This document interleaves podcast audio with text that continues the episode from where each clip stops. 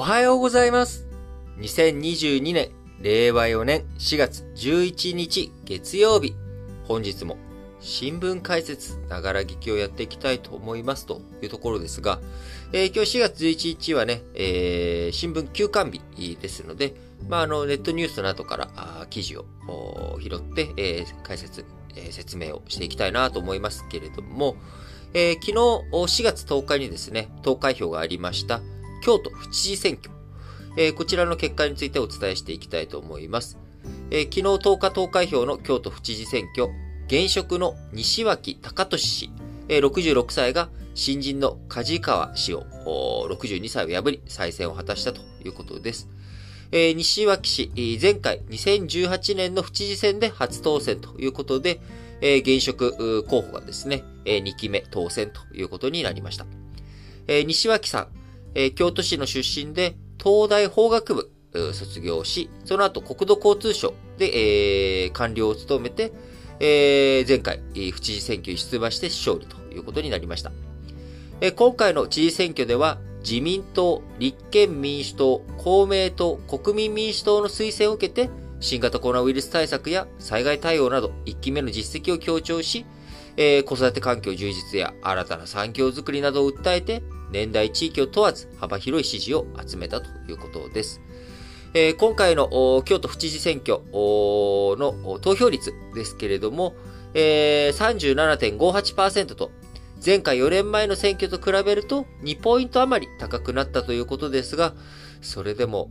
37.58%ということで、えー、低い水準だなっていう気がしますね。はい。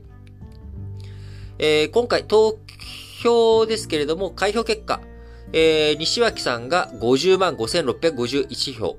えー、対抗の梶川さん、えー、25万1261票ということで、えー、2位にダブルスコアを、2位というか2人しか出馬してないのか。えー、対抗馬にダブルスコアをつけての西脇さんの当選ということになりましたが、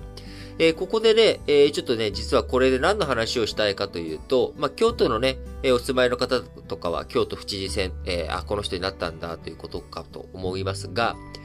え今回のやはりポイントはですね、あの梶川さん、え負けてしまっていますが、え共産党の推薦、えー、から、え共産党の推薦を受けて、えこう、立候補しているわけですけれども、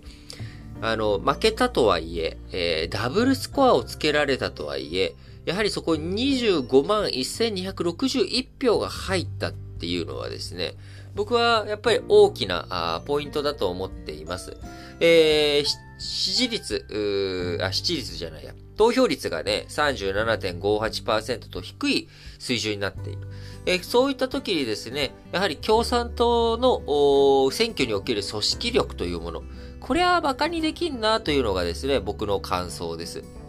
えー、なので今度の参議院選挙、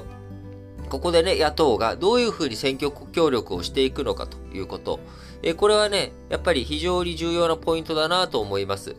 あの、選挙協力して、えー、それでじゃあ実際に当選者が出て、えー、どういうふうにね、あのー、選挙後の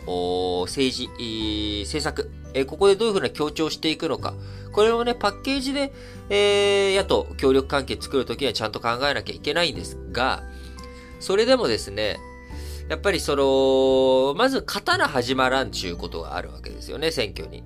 あのー、いやね、選挙にね、ただ勝てばいいって、それはなんか選挙に勝つことだけが目的になってしまって、えー、あくまでもそれは手段だろうということをよくまあ僕は言うわけですけれども、とはいえ、やっぱり議席が何にもなければですね、やっぱり与党に対しての、こう、牽制をすることもできないですし、やっぱりいろんなことを検討改革していく上で、えー、数っていうのはね、大切な根幹の力になっていくわけです。えそういったところで、こう、共産党との協力関係を作るっていうこと、それは、すなわち今回のね、え票があ手に入るということになるわけなので、あの、共産党、京都は確かに共産党系がそれなりにこう強いお土地柄だったと思うんですけれども、やっぱこういったものをどういうふうに取り込んでいくのか、あしっかりとですね、あの、野党、